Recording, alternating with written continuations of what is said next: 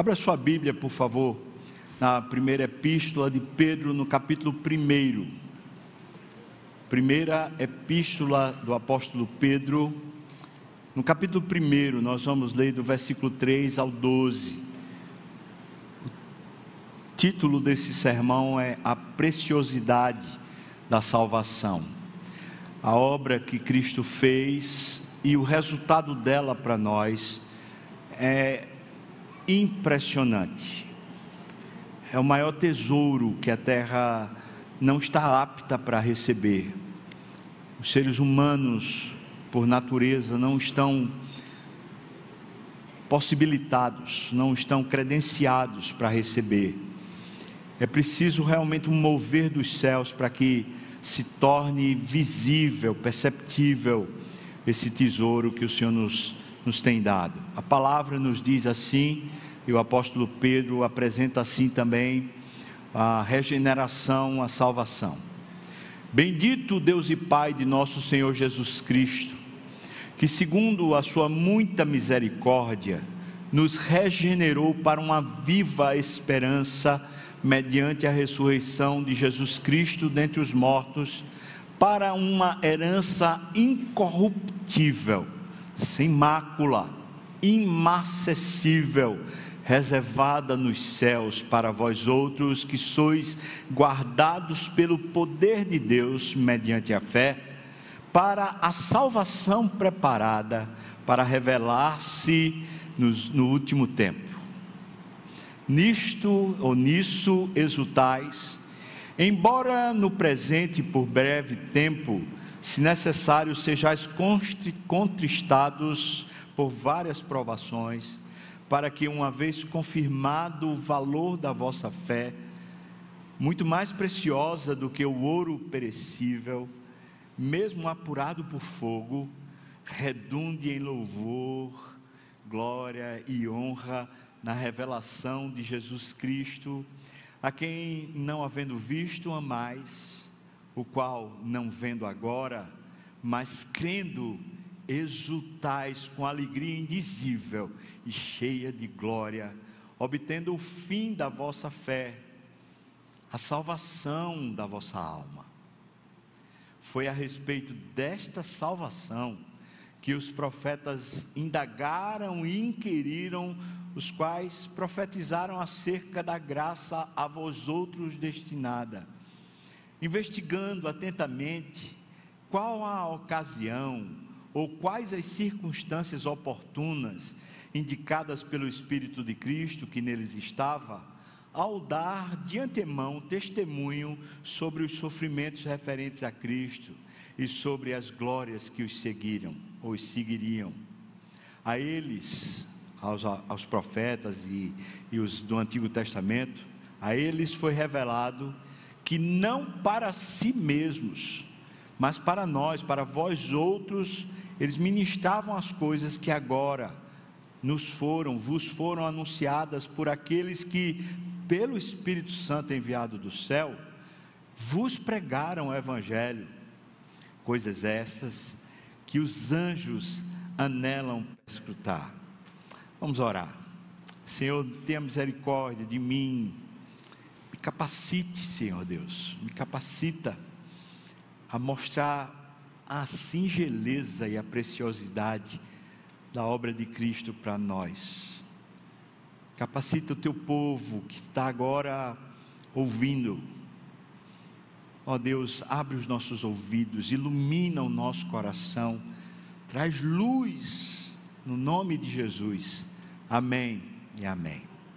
Há um teólogo antigo chamado A.W. Pink, Arthur W. Pink, e ele escreveu sobre a falsidade da salvação, o, o engendro do maligno criando uma salvação falsa para nós, da qual todos nós, inadvertidamente, muitas vezes podemos confundir a salvação de Cristo com essa pseudo-salvação. Ele escreve assim: Deus tem um filho único, o Senhor Jesus. E Satanás também. Ele tem um filho da perdição, conforme está em 2 Tessalonicenses 2, 3.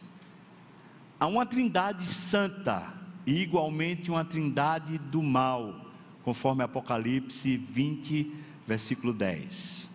Nós lemos sobre os filhos de Deus e também sobre os filhos do maligno, conforme Mateus capítulo 13, versículo 38. Nos primeiros, Deus opera o querer e o efetuar segundo o beneplácito de Deus. E então, nos é dito que Satanás é o espírito que agora opera nos filhos da desobediência, conforme Efésios 2, 2. Existe um mistério da piedade, em 1 Timóteo, capítulo 3, versículo 16. Mas há também o mistério da injustiça, conforme 2 Tessalonicenses 2, 7. Cristo realizou milagres, e Satanás também pode realizá-los, conforme 2 Tessalonicenses 2, 9. Cristo se assenta num trono, e assim também Satanás, conforme Apocalipse 2, 13. Cristo tem uma igreja, e Satanás tem a sua sinagoga, conforme Apocalipse 2, 9. Cristo é a luz do mundo, e Satanás se transfigura em anjo de luz, conforme 2 Coríntios 11, 14.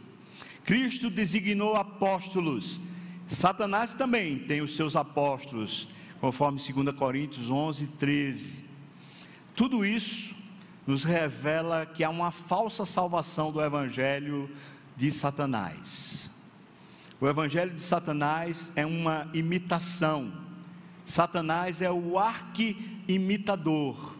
O diabo agora está ocupado, está em ação no mesmo campo no qual o Senhor semeou a boa semente.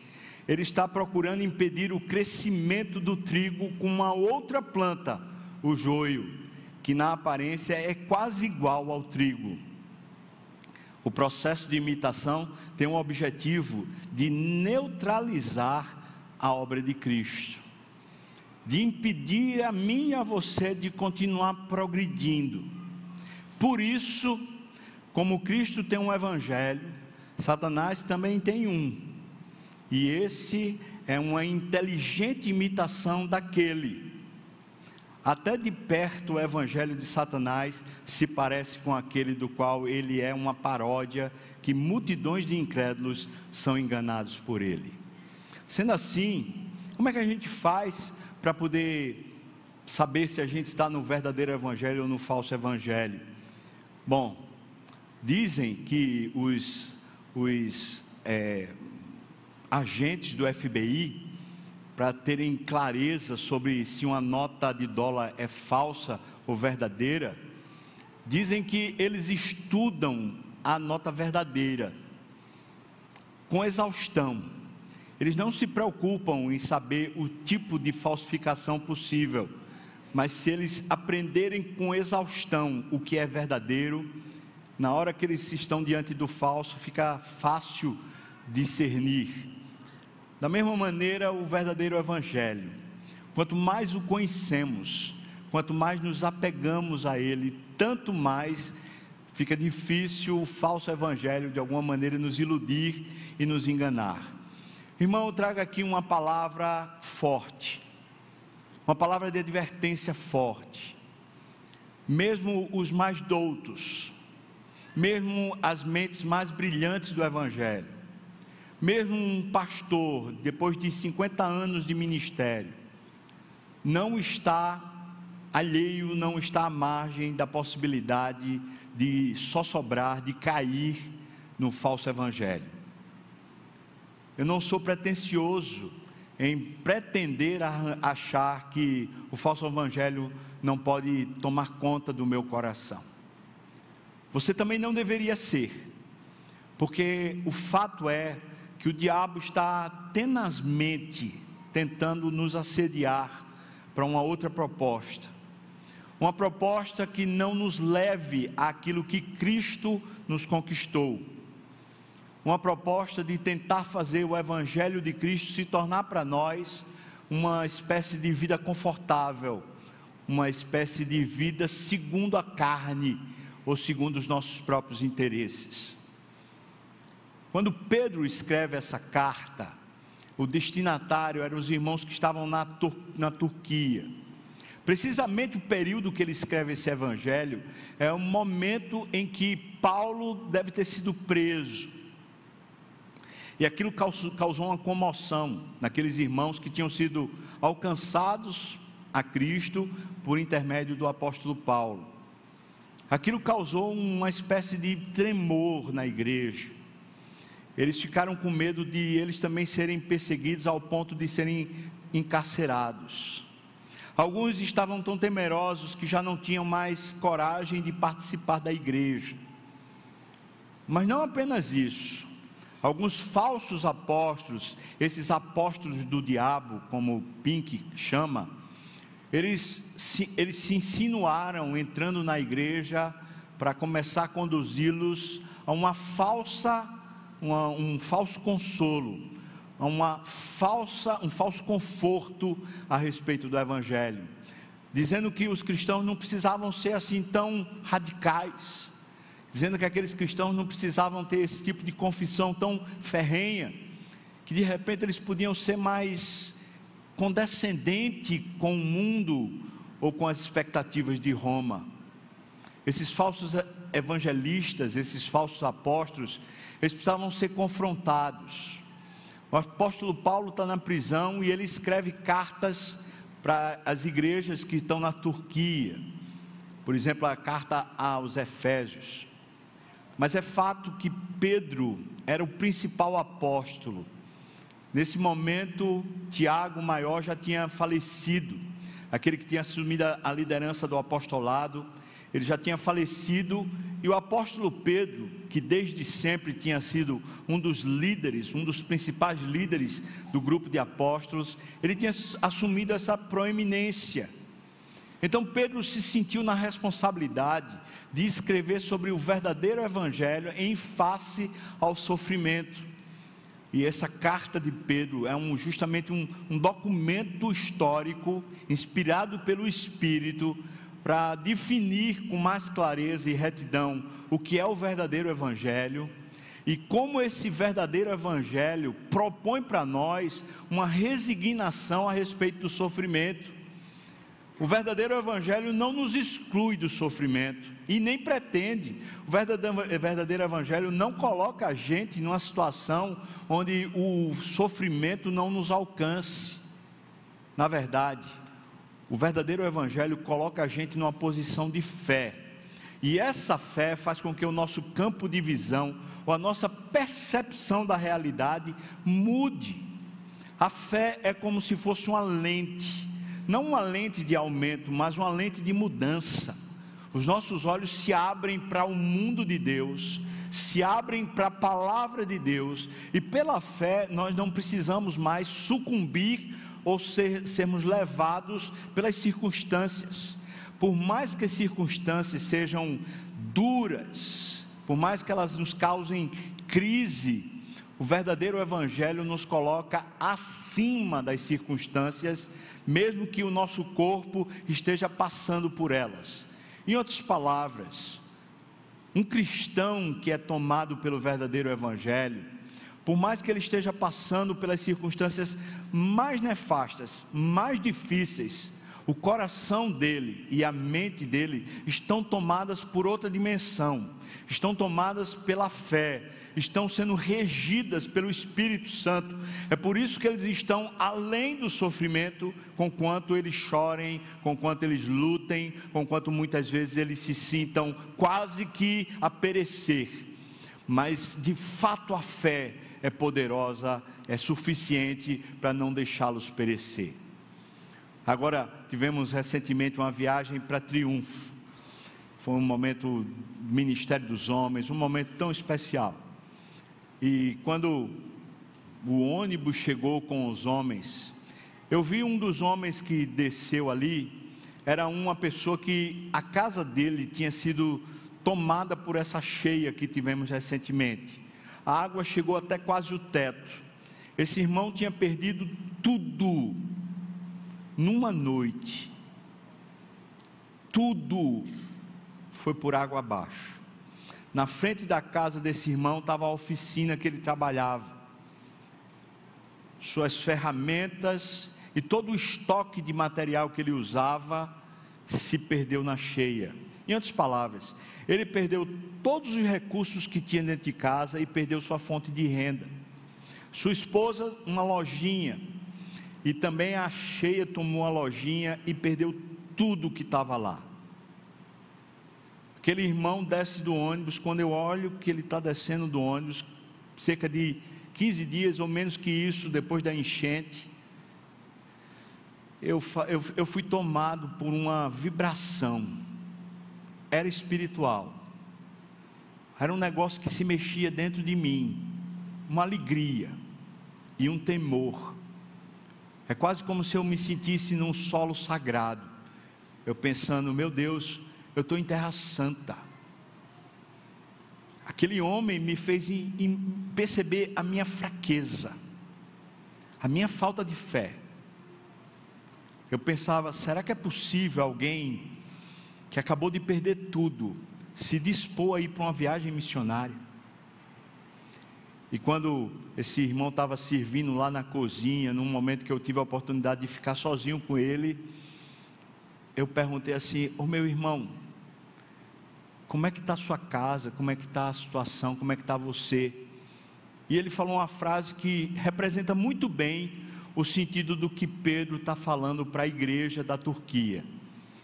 Ele disse assim: Pastor, a água levou tudo, mas não levou a nossa fé. Você pode dizer aleluia? É isso. As circunstâncias podem levar tudo, mas ela não tem poder para levar a nossa fé. Não é que o cristão fica alheio aos sofrimentos, ele passa, mas ele tem um poder maior, ele tem uma coisa muito mais estruturada do que simplesmente as coisas desse mundo, ele tem a obra de Cristo. É por isso, irmãos, que essa obra é tão preciosa, tão singular, é tão poderosa, a preciosidade da nossa salvação, nós temos que tê-la como se fosse o nosso maior tesouro, aquilo que nós queremos colocar num cofre guardado debaixo de toda a proteção possível. Aquilo tem que estar dentro do nosso coração como se fosse a própria pulsação, o nosso próprio fôlego, a nossa respiração é indizível, é cheia de glória, é o que nos dá esperança, é o que nos faz fiéis a essa obra, essa preciosa salvação. E eu chamo você, através do apóstolo Pedro, a contemplar um pouco nessa manhã, para quem sabe você ser animado no Senhor, como era a pretensão do Espírito por meio de Pedro. Veja essa primeira parte do texto que lemos, aqui os versículos 3 a 5, dê uma olhada por favor. Veja que ele está tratando sobre a finalidade dessa redenção, ou seja, o que é que ela pretende fazer em nós, qual é a finalidade da regeneração, da salvação. E eu posso dizer para você de antemão, nos versículos 3 a 5, Pedro argumenta que a finalidade é mudar a nossa percepção de vida abrir os nossos olhos para uma dimensão muito maior da vida. Veja só, o versículo terceiro nos diz que foi para uma viva esperança que a misericórdia nos regenerou. Para uma viva esperança, uma esperança que é para hoje. Então eu poderia dizer que essa nova percepção, em primeiro lugar, é uma viva esperança. O motivo, a finalidade da salvação é abrir meus olhos e com os novos olhos da fé, eu posso ter uma viva esperança. E ele continua, ele diz: mediante a ressurreição de Cristo. Veja, não é uma viva esperança mediante o que a sociedade pode fazer, o mundo pode mudar, a eleição de alguém. Não, não. É uma viva esperança mediante a ressurreição Paulo escrevendo aos Filipenses, ele diz assim: Eu considero tudo como refúgio, tudo como perda, por causa da sublimidade de Cristo. E ele diz: Para conhecê-lo. Ora, Paulo conhecia Cristo mais do que todos nós juntos. Mas ele diz: é tão sublime que eu considero tudo que eu tenho como se não fosse nada, para poder tê-lo mais, para conhecê-lo mais. E ele diz: para ser achado nele, para que a minha vida seja encontrada dentro dele, desse mistério precioso. E ele diz: e também para conhecer o poder da sua ressurreição.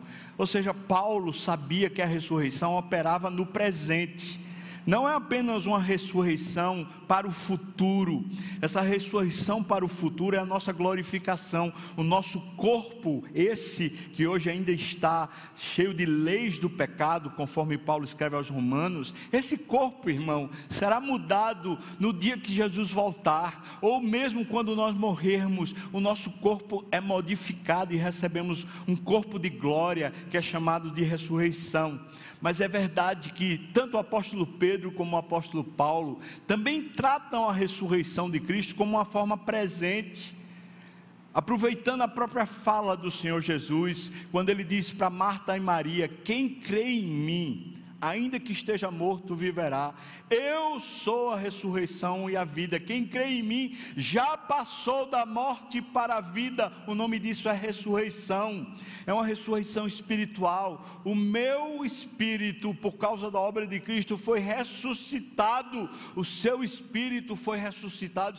Significa que nós não estamos à mercê da morte, não mais o que mais violento, o que mais terrível pode acontecer conosco ou com a nossa casa? Qual é a perda mais terrível? Qual é a circunstância mais atroz para a vida humana? É a morte. Mas temos uma viva esperança, porque já passamos da morte para a vida. Você pode dizer aleluia. Você pensou nisso? Veja que poder, a finalidade de Cristo ter morrido por nós é termos essa vida com Deus, mas essa vida com Deus, ela é caracterizada por pessoas que têm esperança, uma viva esperança. Nós temos muito, nós temos a ressurreição de Cristo. Abra os seus olhos, comece a perceber, tem vida demais sobejando por todos os lados, tem vida espiritual de poder para nós. Mas tá, essa perspectiva aberta também tem um segundo motivo, versículo 4. Veja, ele diz: Para, todo para que está aqui, ele está falando justamente a finalidade da regeneração. Então, para uma herança, não basta o que já temos, nós também receberemos ainda mais. E diz: Para uma herança incorruptível, sem mácula, inacessível reservada nos céus. Nós estamos agora nos preparando para alguma coisa muito melhor, mas é incomparavelmente melhor. Isso não é para nos dar esperança, isso é para termos uma finalidade de vida. Se eu e você pretendemos com a nossa vida amontoar recursos na vida, nós pretendemos ter estabilidade, segurança e ter algum recurso para deixar para os nossos filhos. Aqui está Jesus Cristo. Ele, com a sua obra na cruz, ele consegue dar para nós estabilidade, segurança e ele deixa para nós uma herança. Veja que poder.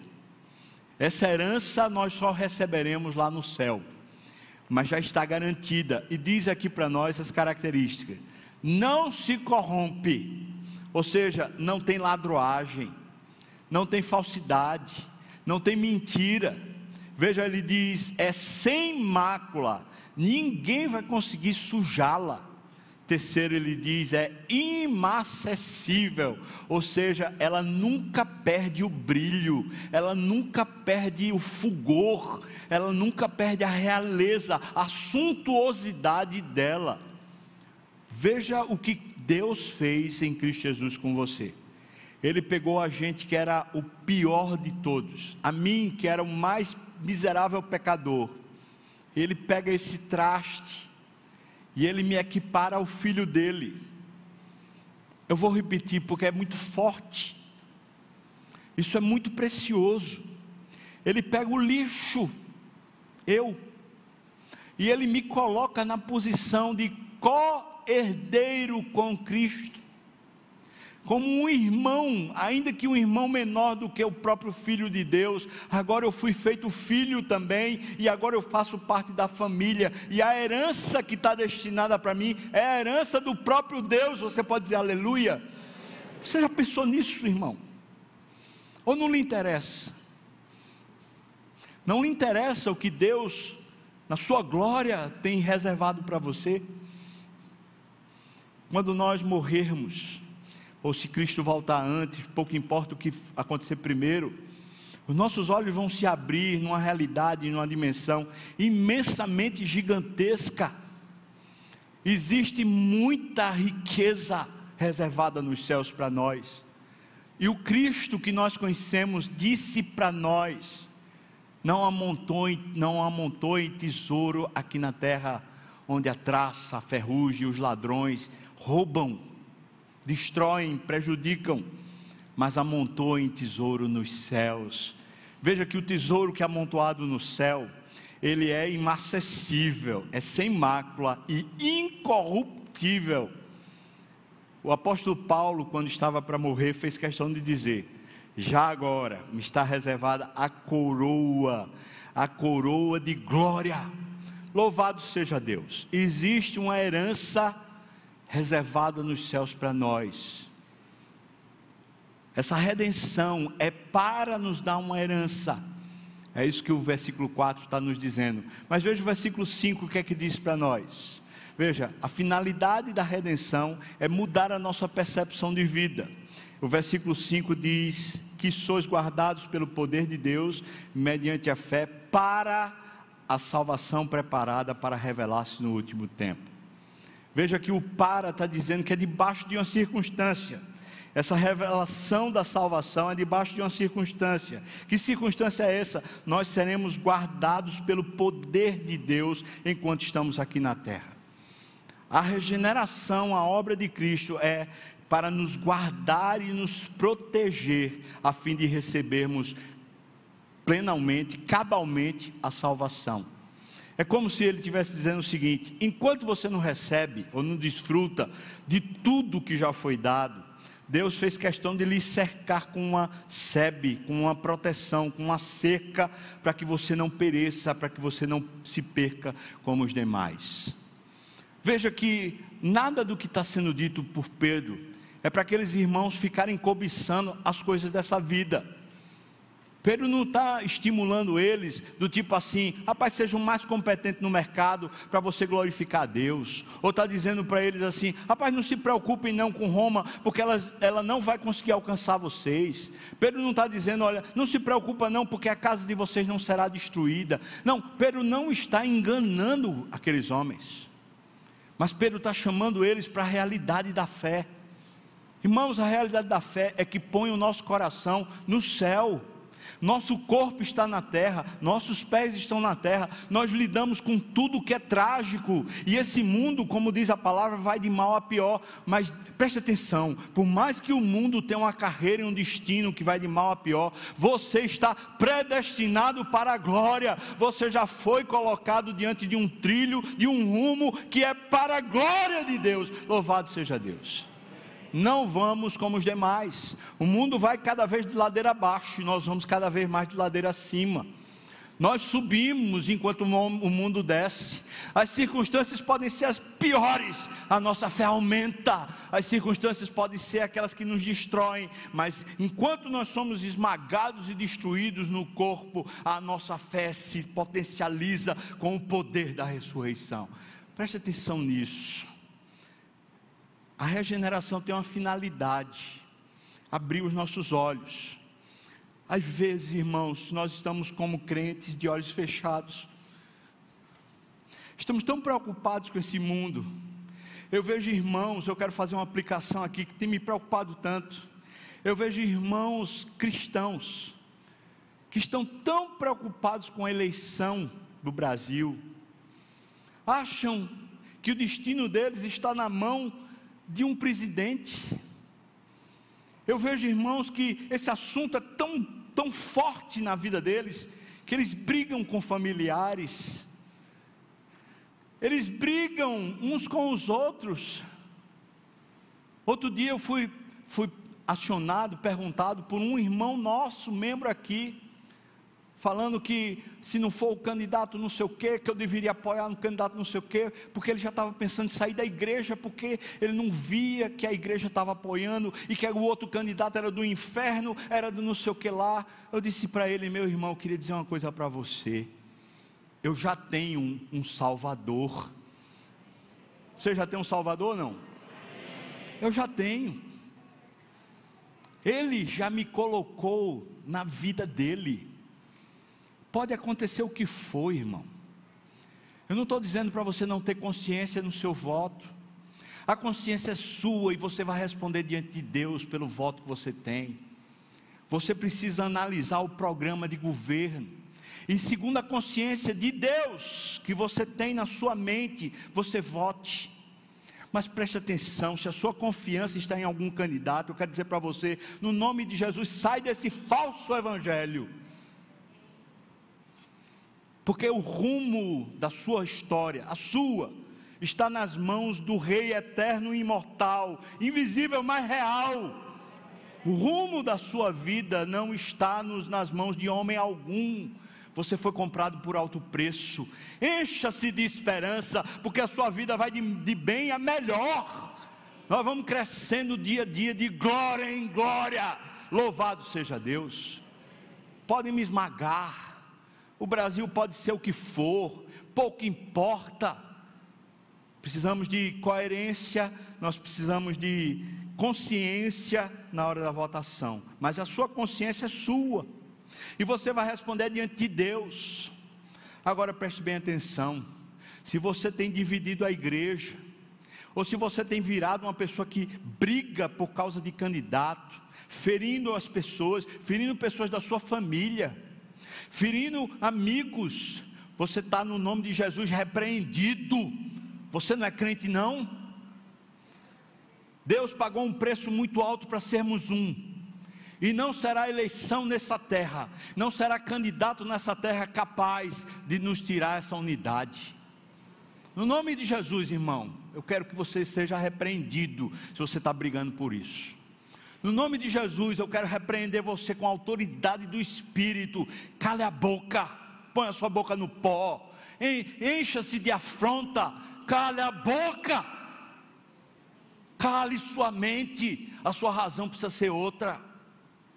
Será que não entendemos ainda? Será que ainda não entendemos? Esse é o Evangelho. Esses irmãos que estão aqui sendo, sendo é, encorajados pelo apóstolo Pedro, eles estão diante de um déspota no poder.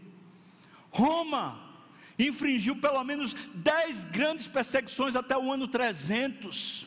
Milhares de cristãos foram mortos.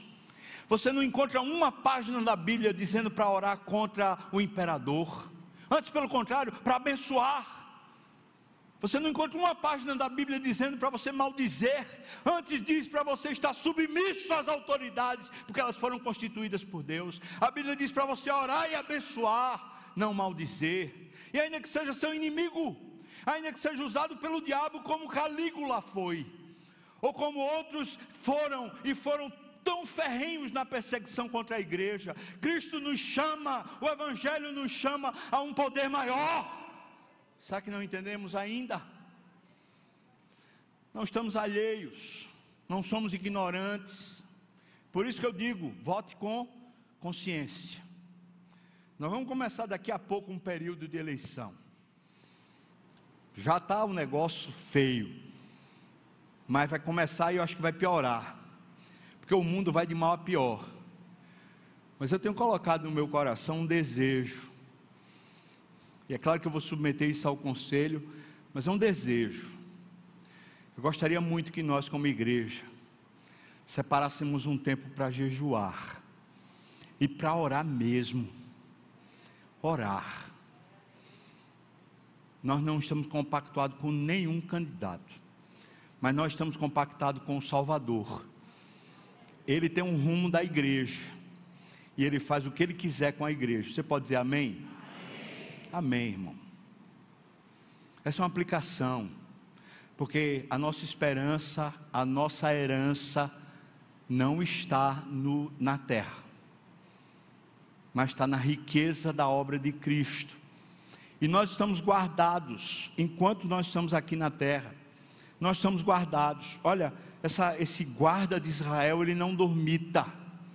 Essa é a finalidade da regeneração. Você é uma nova criatura. As coisas velhas já passaram, eis que tudo se fez novo. E sabe por que a gente está sendo levado, como o mundo está sendo levado, por essa, esse sofisma que depende do presidente, que depende do Congresso, que depende de não sei o quê? Sabe por quê? Porque nós não conhecemos mais a verdadeira salvação. Nós estamos seguindo a salvação do diabo uma salvação falsa, fabricada pelos homens, não a salvação que vem da cruz. E eu espero em Deus poder estar usando essa autoridade espiritual que Deus me concedeu para lhe repreender. Se você tem sido faltoso nessa matéria, escute. Eu falo como pastor, e eu falo com maior amor porque a sua alma está sendo dilacerada e está sendo levada por, por engendros do diabo. Volte no nome de Jesus. Volte, meu irmão. Eu amo você. E eu falo com essa força e veemência, pelo carinho que eu tenho e pelo cuidado com a sua alma, para que você não pereça como os demais. Segundo aspecto desse texto fala sobre a finalidade das provações, circunstâncias difíceis que nós não temos como fugir delas. Se Deus tem uma agenda de sofrimento para nós, para o Brasil, que venha. Você pode dizer amém? amém? É. Se Deus tiver uma agenda de sofrimento para o Brasil, que venha. É a agenda de Deus, não é dos homens. As provações nós não, nós não temos como fugir delas. Nós não temos. Mas nós temos como passar por elas com o coração cheio de esperança por causa do Evangelho. Qual a finalidade então das provações? Ou seja, por que, é que Deus deixa a gente passar pelas provações? Está aqui dos versículos 6 a 9, ele mostra para nós. E eu diria que é o seguinte: as provações vêm para apurar o nosso foco, ou seja, para trazer você para uma visão mais acurada do poder da salvação. É como se Deus permitisse que o sofrimento alcançasse a gente, para a gente poder viver mais a fé, pela fé, na fé. Veja o que diz, versículo 6 diz: Nisto, ou seja, nessa salvação que foi, que há de ser revelada no tempo futuro, ele diz: Nisso exultais, embora que no presente, por um breve tempo, vocês vão, vão ser contristados por causa das provações. E de fato os irmãos da Turquia estavam sofrendo. Esse argumento agora vem o para que, versículo 7, ele diz: Para que, uma vez confirmado o valor da vossa fé, então eu posso dizer que a finalidade da provação, a finalidade da, da luta, é para confirmar o valor. Veja, não é confirmar a fé, mas é confirmar a preciosidade da fé. Ou seja, você só descobre o poder e o valor que a fé tem quando ela é posta em prova. Você só descobre o tamanho dessa força que tem a sua fé quando ela é confrontada com a realidade atroz. Se não tiver provação, dificilmente a gente sabe a magnitude, o potencial, a beleza que a nossa fé tem. Então a aprovação vem para confirmar para afirmar e confirmar o valor da nossa fé. Segundo, você encontra aqui no versículo oitavo, ele diz: Em quem havendo visto, não, não havendo visto, amais Jesus Cristo, o qual não vendo agora, mas ele diz, mas crendo, exultais com alegria indizível e cheia de glória. No meio do sofrimento, você crê em Jesus, é isso que ele está dizendo. Para o crente, um momento de luta, um embate, faz ele se sentir fraco. O crente, quando está no meio da briga, ele discerne o seguinte: eu sou impotente. Essa luta aqui é uma luta sempre de Davi e Golias. Golias tem tudo para me vencer. Eu estou enfrentando, você e eu estamos enfrentando coisas que são muito maiores que nós. Nós estamos enfrentando o mundo todo. Todo o sistema do mundo. Nós estamos enfrentando o diabo, que é o nosso adversário.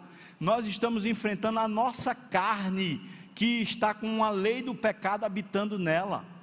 Irmão, nós temos tudo para perder. Nós somos como aquele menino Davi entrando no campo de batalha com uma funda e pedras nas mãos. Mas o outro lado é um gigante, é um, é um grande militar, é um homem preparado para a batalha.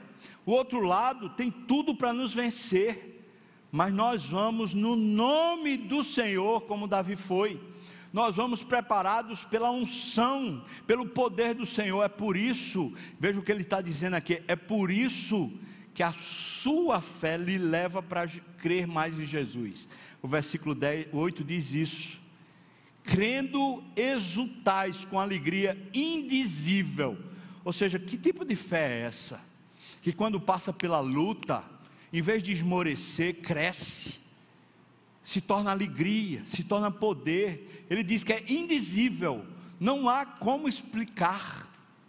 E diz que é cheia de glória, tem plenitude e poder. Quem aqui já passou por uma circunstância dessa? O mundo parece que está desabando, as coisas estão, parece que tudo se perdendo, e de repente você descobre um poder novo, um ânimo novo que lhe restaura e lhe fortalece. Você já provou isso? Quem já provou isso aqui? Eu já provei tantas vezes. Esse é o poder da fé. A provação faz a gente crer mais. Às vezes a gente está orando se aumenta a minha fé. Às vezes Deus vai usar a provação para aumentar a nossa fé. Mas, terceiro lugar, como é que o nosso foco apura? O versículo 9 diz: obtendo o fim da vossa fé, a salvação da vossa alma. Veja que o motivo para a provação é para obtermos, desfrutarmos a realidade da nossa salvação. Normalmente acontece assim, veja se já aconteceu com você. Você é salvo, é crente, a sua vida começa a se organizar, família vai bem, negócios vão bem, as coisas vão se estabilizando, e você começa a ter uma vida confortável. Não é pecado, não. Muitas vezes é a bênção de Deus sobre nós. Mas quantas vezes, quando nós começamos a ter essa vida confortável, nós nos tornamos negligentes? Ah, não vou na igreja hoje não, porque estou na casa de praia. Eu, eu, Deus me abençoou, comprei a casa de praia, vou para a casa de praia, não venho para a igreja não. Eu tenho a casa lá em Gravatar, vou para casa de Gravatar, não venho para a igreja não. Quantas vezes, quando a gente começa a ter o conforto nesse mundo, a gente começa a esvaziar a nossa fé. Quantas vezes você começa a ter um, um poder econômico, você fica mais arrogante, você passa no vestibular, você já diz assim: Bom, eu, eu agora sou do curso superior. Você começa a achar que é. Você passa em algum concurso, você diz: Agora eu tenho estabilidade. E antes você não tinha? Agora eu tenho segurança. Mas antes não era Deus o seu, seu segurador, o seu garantidor? Você é crente ou não é? Mas veja, quando a situação parece gerar um conforto, Quantas vezes a gente começa a perder o brilho da salvação? E Deus é amoroso conosco. Deus não é carrasco, pelo contrário, Ele é extremamente amoroso. O que é que Ele faz? Ele deixa que nos alcance as provações. Para quê? Para trazer o foco de novo. Para você lembrar de novo, olha, a sua segurança, estabilidade, a sua garantia está no Senhor Jesus não está aqui na terra, não está no seu potencial, não estão nas suas conquistas, está apenas, única exclusivamente no Senhor Jesus. Foco! A provação serve para fazer a gente ter foco. E aí a salvação no meio da luta, ela se torna uma realidade. Veja a palavra, salvação. Bom, eu só preciso ser salvo se tiver uma situação que está me, me, causando medo, causando perigo. Eu não preciso ser salvo se eu estou no conforto, se eu estou num bem bom, se eu estou garantido. Então, muitas vezes, Deus usa a provação para que a salvação se torne clara para nós, aumentar o nosso foco. Então, três finalidades para as provações que Pedro elenca aqui, a fim de que o nosso foco seja apurado. Primeiro, confirmar o valor da nossa fé. Segundo, para que por meio dessa fé os nossos olhos se voltem para o que estamos recebendo de bom. E terceiro, para obter, desfrutar a nossa salvação aqui e agora. Chega nessa parte final do texto de Pedro. Essa parte final é um ápice do texto que nós estamos lendo. A argumentação de Pedro é a seguinte: essa salvação é tão preciosa que os homens que viveram no Antigo Testamento, eles viveram em busca de conhecê-la. E isso aqui nos desafia.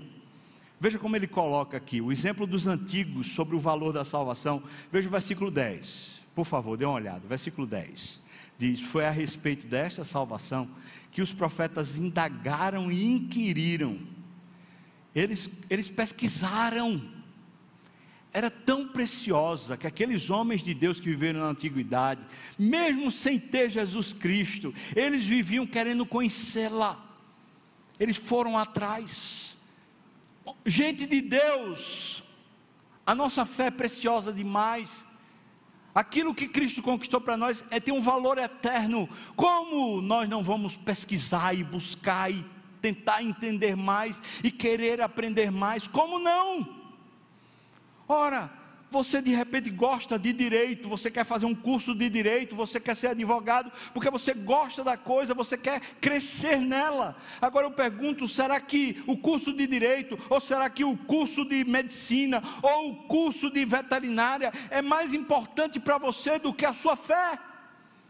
Do que o valor da obra de Cristo para você. Como nós podemos ficar alheios a isso? Como é que uma pessoa falta no culto de domingo? Como é que a pessoa não está responsável e, e continuada no, no discipulado? Como é que a pessoa não lê a Bíblia? Como é que a pessoa não procura conhecer melhor as estruturas da Bíblia, as estruturas da palavra, os mistérios do Evangelho? Como não procura? Veja que os antigos, eles inquiriram, eles investigaram, eles foram atrás, porque é muito precioso. Versículo 11, mais uma vez ele fala: investigando atentamente qual a ocasião e quais as circunstâncias oportunas indicadas pelo Espírito de Cristo, que estava neles, ao dar de antemão testemunho a respeito dos sofrimentos de Cristo esse texto parece confuso, não, não está confuso não. O que é que ele está falando? É que aqueles homens, quando começaram a descobrir, eles investigavam qual era o resultante, qual era o resultado, quando você tinha fé em Cristo. E eles descobriram o seguinte: Cristo vai sofrer. E porque Cristo vai sofrer, eu estou disposto a sofrer por Cristo.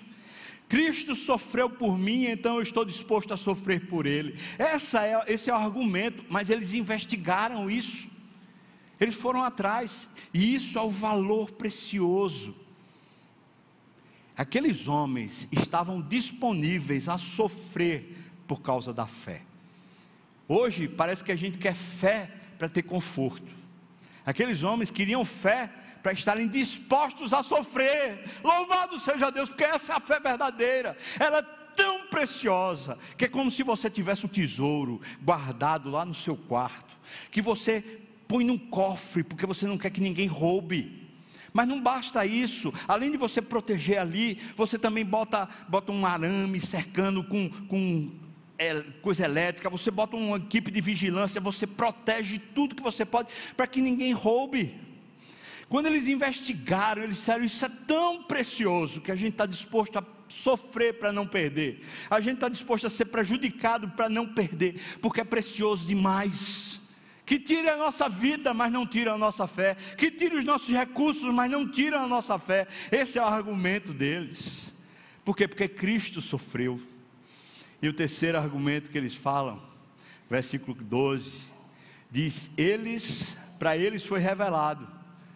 Mas o que foi revelado para eles, não foi para eles ficarem para si, mas foi para nós. Porque quem revelou para eles foi o próprio Espírito Santo. E o texto ainda diz assim: os anjos estavam querendo entender. Era tão precioso, os anjos não conseguiam entender. Aqueles homens, por causa do próprio Espírito Santo, eles começaram a entender. Veja o que é que qual é a conclusão disso. É que essa obra de Cristo ela é tão preciosa que ela não é acessível a todos. Como um brilhante ou como um diamante, não é acessível a qualquer um Não é qualquer um que pode pegar e comprar para sua esposa. O Evangelho, a obra de Cristo, ela é tão maravilhosa e preciosa, que ela só foi revelada pelo Espírito Santo. Só quem recebeu o Espírito Santo é quem tem acesso. Veja, os anjos queriam chegar, queriam tocar, queriam entender, mas não podiam. Só, só por meio do Espírito. E é interessante aqui, eu quero destacar isso. Veja só, é tão preciosa que a única pessoa que faz você poder olhar é o próprio Deus. Ele não deixa isso na mão de mais ninguém. Ele não deixou os anjos mostrarem para você, ele não deixa homem nenhum mostrar para você. A única pessoa que consegue mostrar para você, porque é tão precioso que não sai da mão dele, é o próprio Deus. A salvação só foi revelada pelo Espírito Santo na antiguidade. Assim como hoje ela só é revelada pelo Espírito Santo. Isso é por causa do valor dessa salvação. Agora eu pergunto para você, e eu já estou finalizando: você tem valorizado essa salvação? Quais são as evidências que você teria para dizer, ah, ela é muito preciosa para mim? Você tem sido negligente? Reunião de oração. Tem sido negligente na busca por Deus? Meu Deus do céu, isso é tão precioso. Como podemos ser negligentes? Oh, meu irmão, eu falo com todo carinho para você. Eu lhe, lhe admoesto no nome de Jesus. Volte-se. Saia desse pseudo conforto. Volte-se. Chame sua alma de novo para buscar ao Senhor, para empreender essa jornada. Mobilize-se, saia no nome de Jesus dessa pretensão arrogante de criar um sofisma para você. Exponha-se Entregue-se, diga para Deus: Senhor, eis-me aqui. Eu te quero mais do que o ouro, eu te quero mais do que o conforto, eu te quero mais do que os tesouros, eu te quero mais do que qualquer sofrimento. Eu te quero, Deus. Venha a mim, Senhor. Venha a nós o teu reino, seja feita a tua vontade, assim na terra como no céu. Você quer, irmão? Você quer? Esse é o ponto.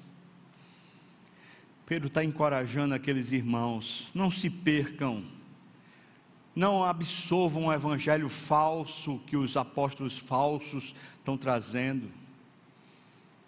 Recebam o verdadeiro evangelho, agora valorizem, se apeguem e busquem. Você quiser, quero concluir lendo com você o que vai nos versículos seguintes.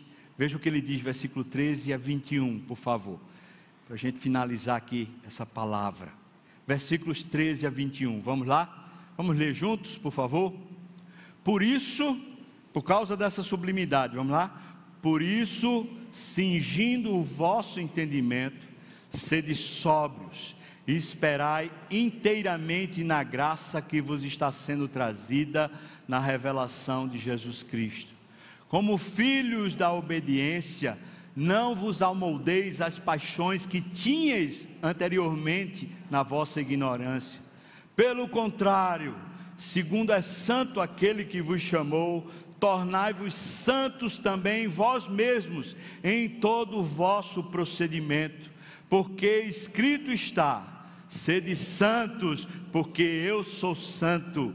Ora, se invocais como Pai, aquele que sem acepção de pessoas julga segundo as obras de cada um, portai-vos com temor durante o tempo da vossa peregrinação, sabendo que não foi mediante coisas corruptíveis, como prata ou ouro, que foste resgatados do vosso fútil procedimento que vossos pais vos legaram mas pelo precioso sangue, como de cordeiro sem defeito e sem mácula, o sangue de Cristo, conhecido com efeito antes da fundação do mundo, porém manifestado no fim dos tempos, por amor de vós, que por meio dele tendes fé em Deus, o qual ressuscitou dentre os mortos e lhe deu glória, de sorte que a vossa fé e esperança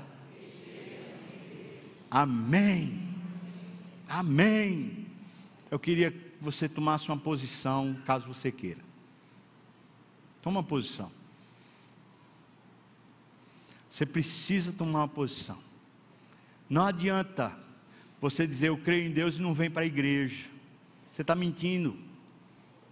Você precisa vir para a igreja. Mas também não adianta você vir para a igreja com um coração frio. Você está mentindo. Você precisa se engajar de verdade com o coração aquecido. Precisa do coração aquecido. Assim como precisa da presença. Você não é um crente virtual. Você é um crente de carne e osso. Eu quero chamar você a se posicionar. Assumir compromisso com Deus. Senhor, eis-me aqui. Eu quero te buscar. Eu quero ler a tua palavra. Volte a ler no nome de Jesus se você parou. Mas leia com afinco. Volte a orar. Vou dizer para você, no tempo da pandemia, quando se abriu aqui as orações do primeiro sábado, estava lotado, a gente enchia o templo. Agora eu não sei o que foi que aconteceu com os crentes. A pandemia passou, não precisa mais de Deus, não. Amém, irmão? Não vem para oração. Crente nojento. Ô oh, crente sem vergonha.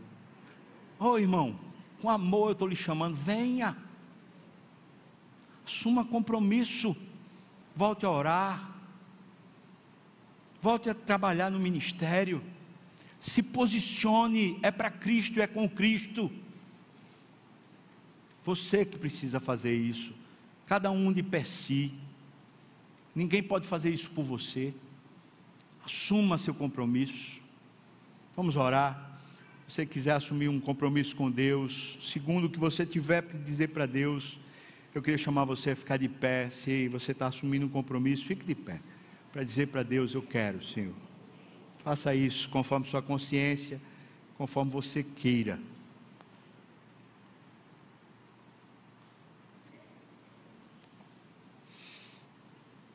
Meu Senhor, tua palavra que lemos fala que o Senhor é quem nos protege para confirmar o valor dessa salvação e também para nos trazer a realidade dela no tempo presente. Senhor, se és tu quem fazes isso, nós estamos recorrendo a quem tem direito e poder. Nós estamos, não, não estamos pedindo a homem nenhum, Senhor. Nós estamos em pé aqui para te dizer, Senhor, nós precisamos disso. Nós precisamos que o Senhor nos aqueça, que o Senhor nos instrua. Nós precisamos conhecer o poder dessa salvação. Nós precisamos conhecer o valor, a preciosidade dessa salvação. Então nós estamos de pé para te dizer, Senhor, tem misericórdia de nós, somos tão pecadores. Tem misericórdia de nós que somos tão vacilantes. Algum tempo atrás nós já estávamos de pé dizendo para ti, Senhor, eis-me aqui, conta comigo, faz e me usa, Senhor. Mas vacilamos, negligenciamos, abandonamos. Mas hoje o Senhor veio de novo para o nosso encontro, mais uma vez, como amor, um amor eterno o Senhor nos amou, e com benignidade o Senhor está nos atraindo de volta. Então, no nome de Jesus, nos usa, Senhor Deus. Aquece nossa alma. Ó oh, Deus, dá-nos vontade de te buscar, interesse, faz a gente entender a preciosidade dessa salvação, Pai.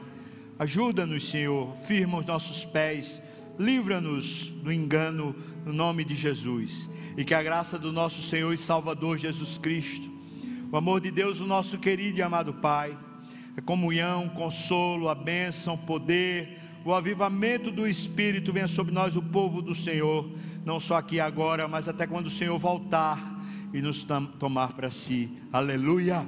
Amém e amém.